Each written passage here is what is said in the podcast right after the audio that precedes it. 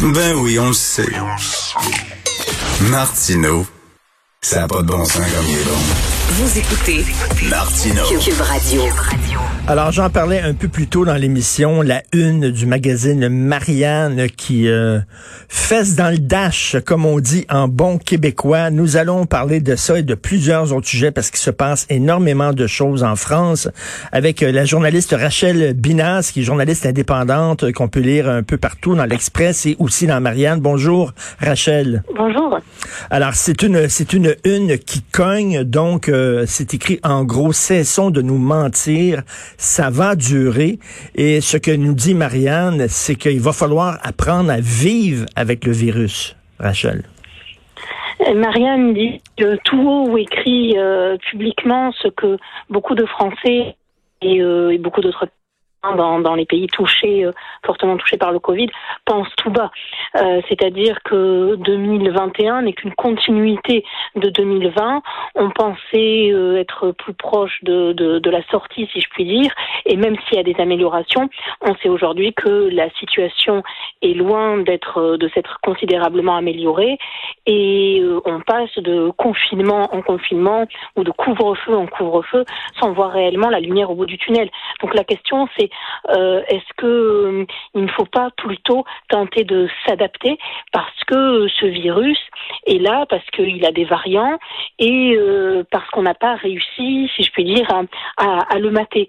Euh, donc la question est plus celle de, de l'adaptation que du, du traitement au coup par coup de cette crise sanitaire. Parce que les, les couvre-feux et les confinements, ce sont des, des mesures à court terme. On ne peut, on peut pas vivre sur le long terme en confinement et en, devant respecter un, un couvre-feu. C'est ce que vous dites?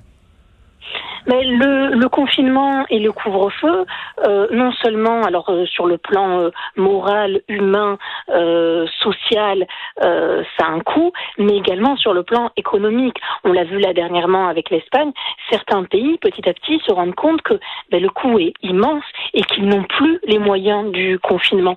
Parce confinement, du moins en France, ça veut dire des millions et même des milliards d'aides euh, aux restaurateurs, à euh, un certain nombre de professions qui sont lourdement touchées par cette crise. Et il y a un moment, c'est et à un, moment, la question va se poser, c'est a-t-on les moyens du confinement? Et moi, j'avoue que ça m'a assommé quand même la, une de, Marianne, euh, ma, conjointe Sophie, c'est elle qui me montrait ça et je suis tout de suite allé euh, me faire un gin tonic pour euh, avaler la nouvelle. Est-ce que la grogne, est-ce que les gens en France commencent à en avoir à ras le pompon du confinement et du couvre-feu? Il est certain, si utiliser un vocabulaire français québécois, euh, les Français étaient en caline et ils deviennent un peu en calice ces derniers temps. Donc oui, il y a une forme de glissement. Euh, mais ça râle beaucoup Ça râle beaucoup. aux, aux mesures. Normal, c'est dans l'ADN des Français. Oups. Dans l'ensemble, les Petit problème. Maintenant, On a des problèmes la semaine prochaine. Oui. La grogne se fait sentir, d'autant plus que la semaine prochaine, Macron devrait annoncer de nouvelles mesures en confinement. Alors, euh, on a oui dire qu'il s'agirait d'un confinement serré sans savoir exactement euh, ce que ça signifiait. Et, en effet, là, les, Français sont assez las. Euh, la question aujourd'hui est celle en fait de, la politique vaccinale. Hein. Euh, Il va falloir que, euh, même si elle a rattrapé son retard, que la France mette les bouchées doubles pour que les Français acceptent, sans trop rechigner, les nouvelles mesures de, de, de restrictions qui s'annoncent. Et là, on a vu là dans l'Express, je crois, c'était un sondage et bon, c'est quand même euh, c'est quand même en 2022 les prochaines élections euh, présidentielles en France, mais on, dit que si euh, les choses, si la tendance se maintient comme on dit ici au Québec, alors euh, ça serait au deuxième tour des élections, ce serait Marine Le Pen nez à nez avec euh, Emmanuel Macron. Donc, est-ce que c'est à cause justement de la grogne envers le confinement, ça? En réalité, est antérieur. Hein. Euh, C'est le rêve de tous les, chefs de parti euh, en, tête, c'est d'arriver face à un candidat Front, National ou Rassemblement National, comme on dit aujourd'hui, au second tour.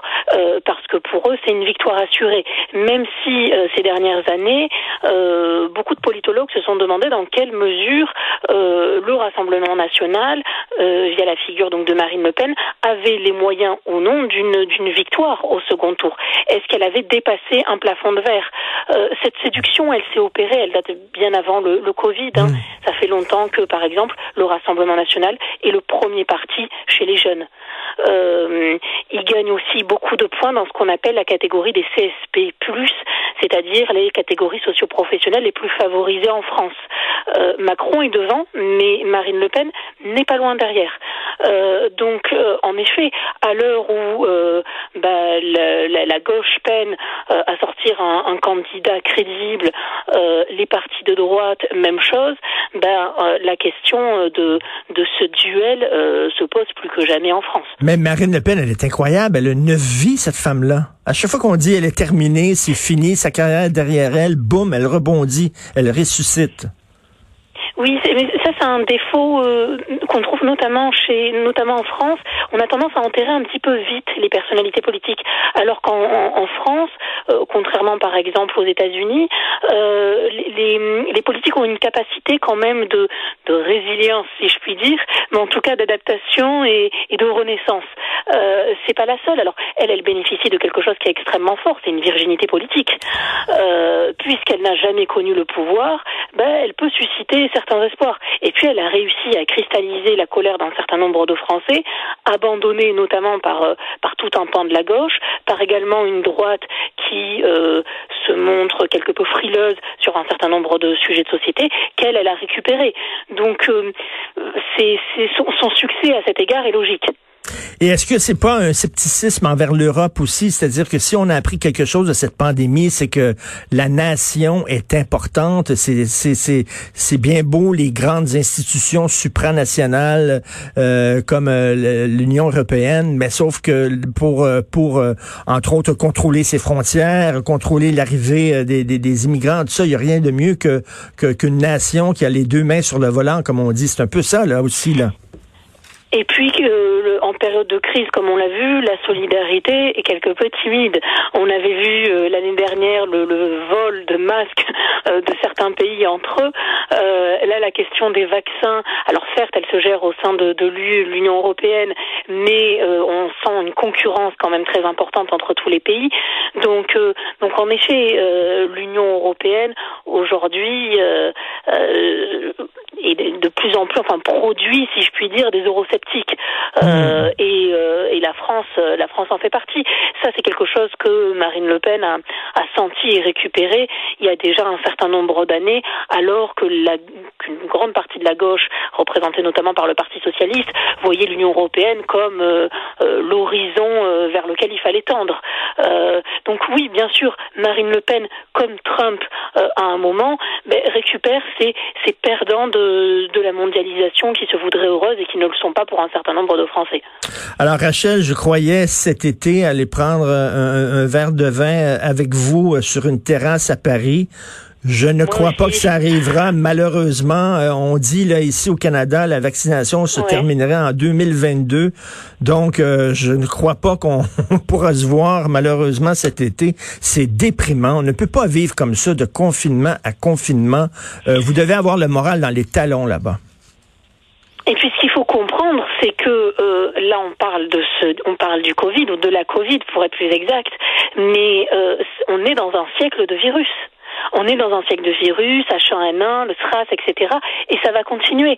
Euh, alors je, je, voudrais pas faire preuve d'un pessimisme hein, euh, euh, trop trop exacerbé, mais on le sait, c'est le siècle des virus parce que les écosystèmes sont bouleversés, parce que des espèces qui n'auraient jamais dû se rencontrer se rencontrent, parce que les échanges sont de plus en plus euh, importants, euh, et, et, on va en avoir d'autres. Donc la, la, une de Marianne, c'est aussi ça, c'est mmh. notre capacité à être euh, à être souverain, euh, à pouvoir rapatrier un certain nombre de notre production euh, dans nos pays, comme vous l'avez dit, avoir les deux mains sur le volant. C'est toutes ces questions-là justement auxquelles il faut répondre avant d'en arriver à une situation aussi dramatique que celle qu'on connaît aujourd'hui.